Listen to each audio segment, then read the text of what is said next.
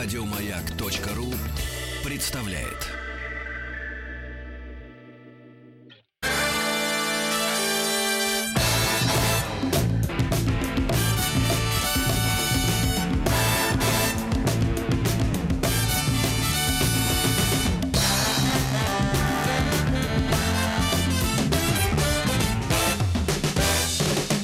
Вахтанг Махарадзе и Павел Картаев. Добрый день. Сегодня мы с вами поговорим про Челябинский метеорит и Тунгусский феномен. И у нас в гостях, кстати, тоже на удаленке, что очень правильно, а, астрофизик, сотрудник Московского планетария Александр Перхняк. Александр, здравствуйте. Добрый день, добрый день. Здравствуйте, Александр. А почему тунгусский феномен? Это для того, чтобы не повторять второй раз слово метеорит, или все-таки мы не уверены, что это был метеорит, а это какой-то феномен? Ну, на самом деле вы абсолютно правильно сказали, и это очень радует. Тунгусский феномен, тунгусское явление, правильно говорит, но неправильно говорит тунгусский метеорит. Почему? Потому что а, стоит обратиться к, к этимологии этого слова. То есть у нас все, что мы наблюдаем в небе, это явление. Сгорание пылинки, мы говорим метеор, сгорание мощного тела, когда сопровождается звуковыми световыми эффектами, мы говорим болид. А метеорит переводится как камень с неба, а камень все-таки это тело, которое можно руками пощупать. Если у вас задрожала земля на даче, там воронка, из нее идет дым, при этом это вы крот. как что-то да, радиоактивный. Нет, если вы видели, как сгорало в атмосфере тела, то это все-таки болит, это явление. А метеорит это то, что можно пощупать руками. Но, к сожалению, или к радости, в районе подкаменной Тунгуски в Красноярском крае не нашли ничего за несколько экспедиций, что можно было бы руками потрогать. Поэтому мы не можем назвать это метеоритом, потому что нет тела. Поэтому мы говорим тунгусский феномен, тунгусское явление, но не метеорит ни в коем случае. А было ли тело? А, безусловно, что-то же должно было взорваться. Иначе э, физика mm. должна объяснить этот характерный Может быть, это вал. Тесла? Может быть, это Никола Тесла пульнул? Ну, знаете, альтернативных версий их очень много. Как бы за неимением чего-либо, что можно пощупать, можно додумать то, чего нет, но можно как-то объяснить. Нет, на самом деле есть люди, которые говорят, что это эксперименты Никола Тесла, но наука это никак не подтверждено и наука не видит никаких доказательств тому, что это есть. Нет, скорее всего, это именно вот природного происхождения явление, которое вот из разрушения какого-то мощного родительского тела в атмосфере Земли, которое произвело этот взрыв, уложило лес, вот, но вряд ли это были какие-либо эксперименты техногенные. А, Тунгусский феномен, это у нас самое начало 20 века, по-моему, 1908 год, если я ничего да, не да, путаю. да, Это да, да, Поправьте меня. А, Да. Скажите, пожалуйста, как это произошло и когда и кто а, начал изучать этот феномен и насколько это было успешно? Ну, произошло это 17 июня 1908 года, примерно в 7 часов утра по местному времени, ну, по времени Красноярского края, это плюс 4 часа вот московского времени. Вот. а, местные жители, это было не совсем, скажем так, Красноярский край много, конечно, диких мест, и Венкия, и Тайга, но это было в более-менее населенном районе, то есть это недалеко от а, поселка, примерно в 60 километрах от поселка Ванавара, или Ванавара, я, к сожалению, не знаю, как правильно это выговорить с правильным ударением, но думаю, зрители, если что, меня поправят. Вот, а когда видели, а многие очевидцы, вспышку в небе, процесс сгорания тела, сопровождавшийся огнем, а кто-то говорил, что был дымный след, кто-то говорил, что не было дымного следа, было только огонь и свечение. Но если учитывать, что это был мощнейший процесс, то есть сгорание мощнейшего тела, там по некоторым оценкам, там оценки варьируют от 15 мегатонн до 50 мегатонн. А Челябинский метеорит, ну, на секундочку, это полмегатонны, то есть Мгм. максимум. То есть это было мощнейшее, поэтому даже если был дым- дымный след, то многие очевидцы могли просто его не заметить, ввиду того, что вспышка самого тела была ярче солнца. Вот. И, соответственно, а, это наблюдали, слышали гул, слышали грохот, дрожала земля. Там некоторые ученые оценивают чуть ли не до 5 баллов в районе эпицентра именно разрушения. Вот. И, соответственно, э, прошла информация о подобном явлении и начали планировать экспедиции. Вот, начиная с 1927 года Леонид Алексеевич Кулик. Это был первый советский ученый, который отправился туда вот на поиски метеорита. Там было Ну, то несколько есть прошло почти 20 лет, да, получается? Да, да, Ну. да, да. Ну, 1908 год, стоит понимать, что а, это... 8 17, ну 10, больше 10 лет, да. Да, то есть это не, нет, все правильно. 1908 год, в 27 году, с 21 года а. начали планировать экспедицию. Вот, э, соответственно, понятно, что не самый густонаселенный район, пока информация дошла до институтов, пока информация дошла до университетов, вот, э, соответственно, уже начали тогда планировать экспедиции. Опять же, на это нужны были средства на планирование экспедиции. Вот. Ну, вот первая экспедиция была в 1921 году, если быть точным. Вот, 1921 год. Это вот руководитель экспедиции был ученый-минеролог Леонид Алексеевич Кулик. Насколько а, хорошо, ну, не знаю, была оборудована эта экспедиция? У них были какие-то специальные приборы, были какие-то, а, не знаю, способы для того, чтобы понять, что произошло? Ну, на самом деле, на тот момент, наверное, не было такого оборудования, как есть сейчас у нас э, на данный момент. Вот. Но, тем не менее, если ученый-минеролог, если человек понимает в геологии, человек понимает именно вот в планетологии, а, собственно, строение Земли и любого тела Солнечной системы, оно практически идентичные. Вот. Только единственное, что бывают такие части метеоритного вещества, метеороидов, которых не встречается на Земле. Или железо, может быть, немножко особенно никелистое, которое на Земле не встречается, то есть такой большой процент содержания никеля. То есть э, важно было доказать природу, важно было понять природу этого явления, что произошло.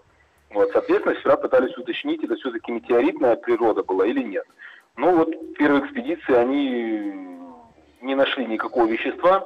Они собирали в основном данные и сведения от очевидцев, а, чтобы более-менее уточнить место события, потому как, соответственно, в населенных пунктах только были а, очевидцы. Ну и плюс было пару очевидцев э, эвенков, которые, соответственно, ну, местная, а, местная народность эвенки. Вот, два было очевидцы. Нужно было сперва собрать сведения, чтобы понять, где это. Тайга большая, как бы, можно сказать, что там вспышка была на севере, взрыв был на севере, а насколько далеко на севере, если учитывать столь мощный взрыв, а, сложно было понять. Это как раз первая экспедиция была на, нацелена именно на то, чтобы вот, собрать данные, уточнить место падения возможного.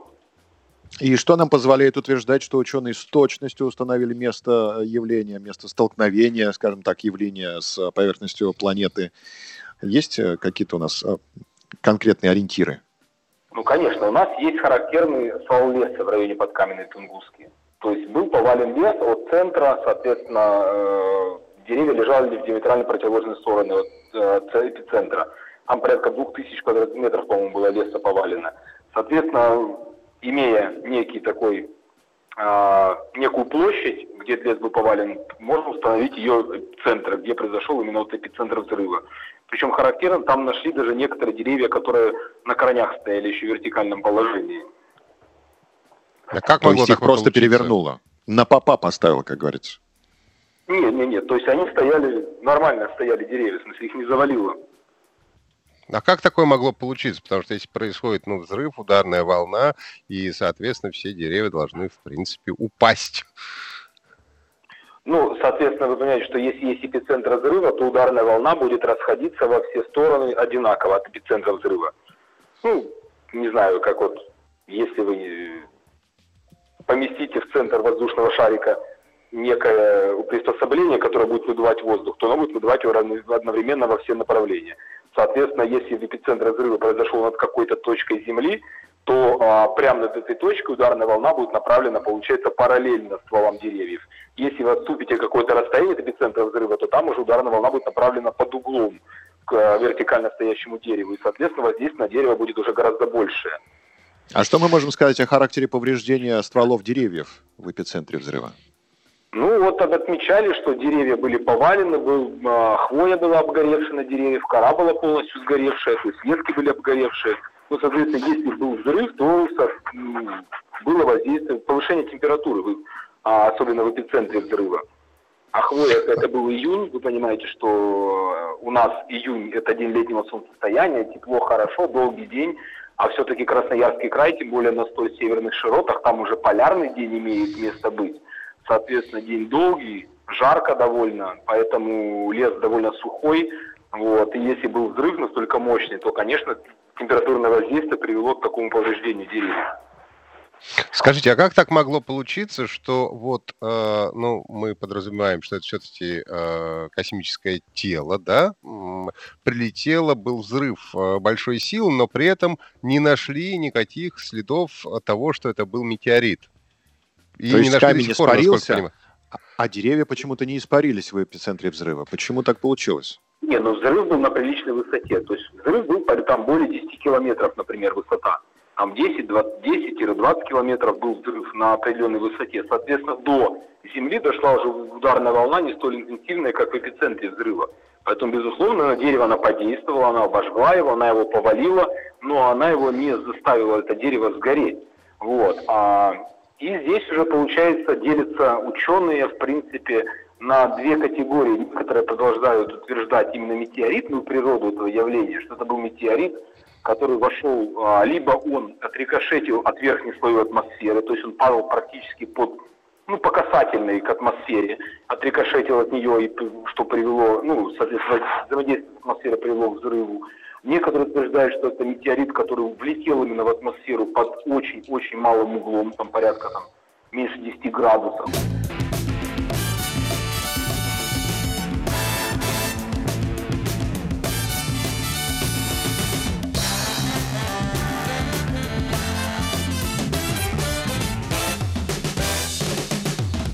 Вахтанг Махарадзе и Павел Картаев.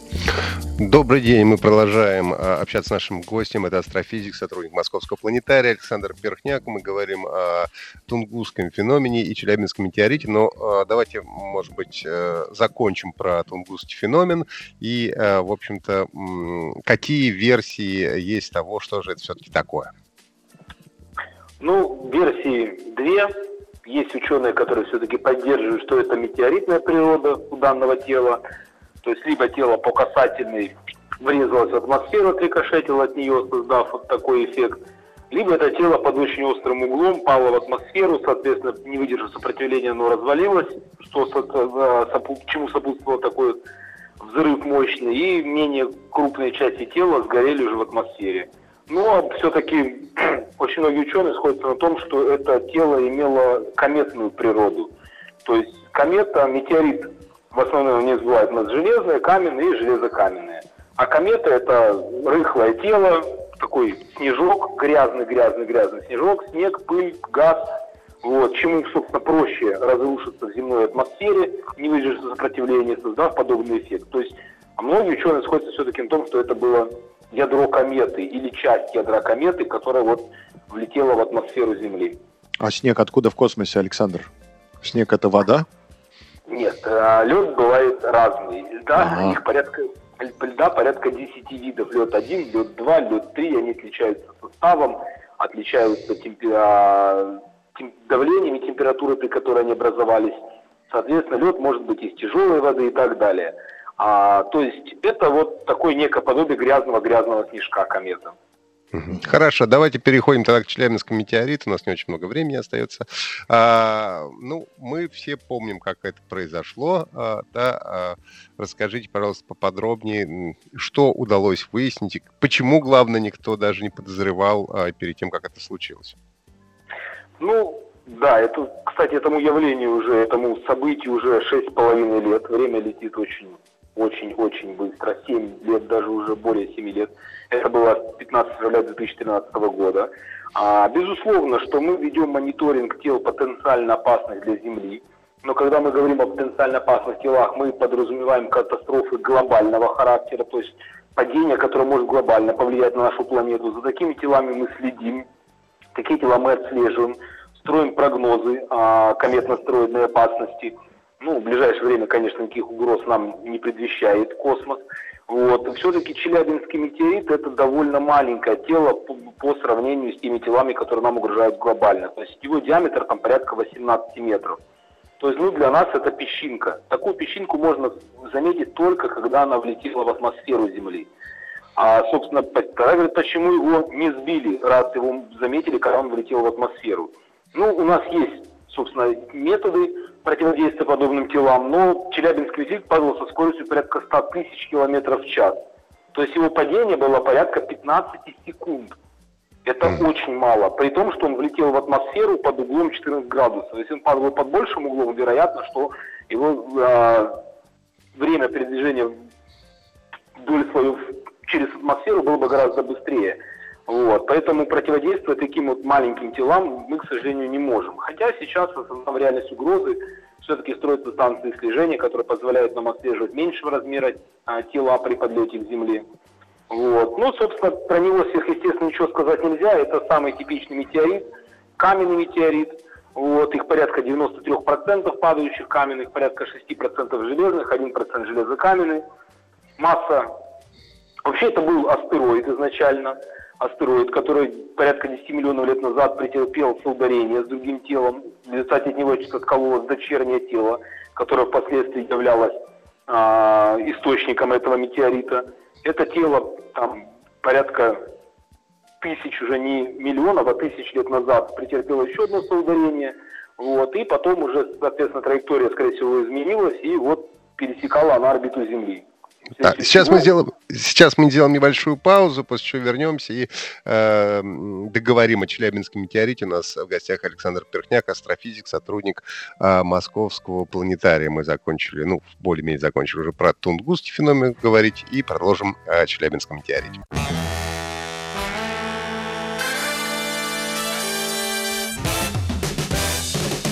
Вахтанг Махарадзе и Павел Картаев.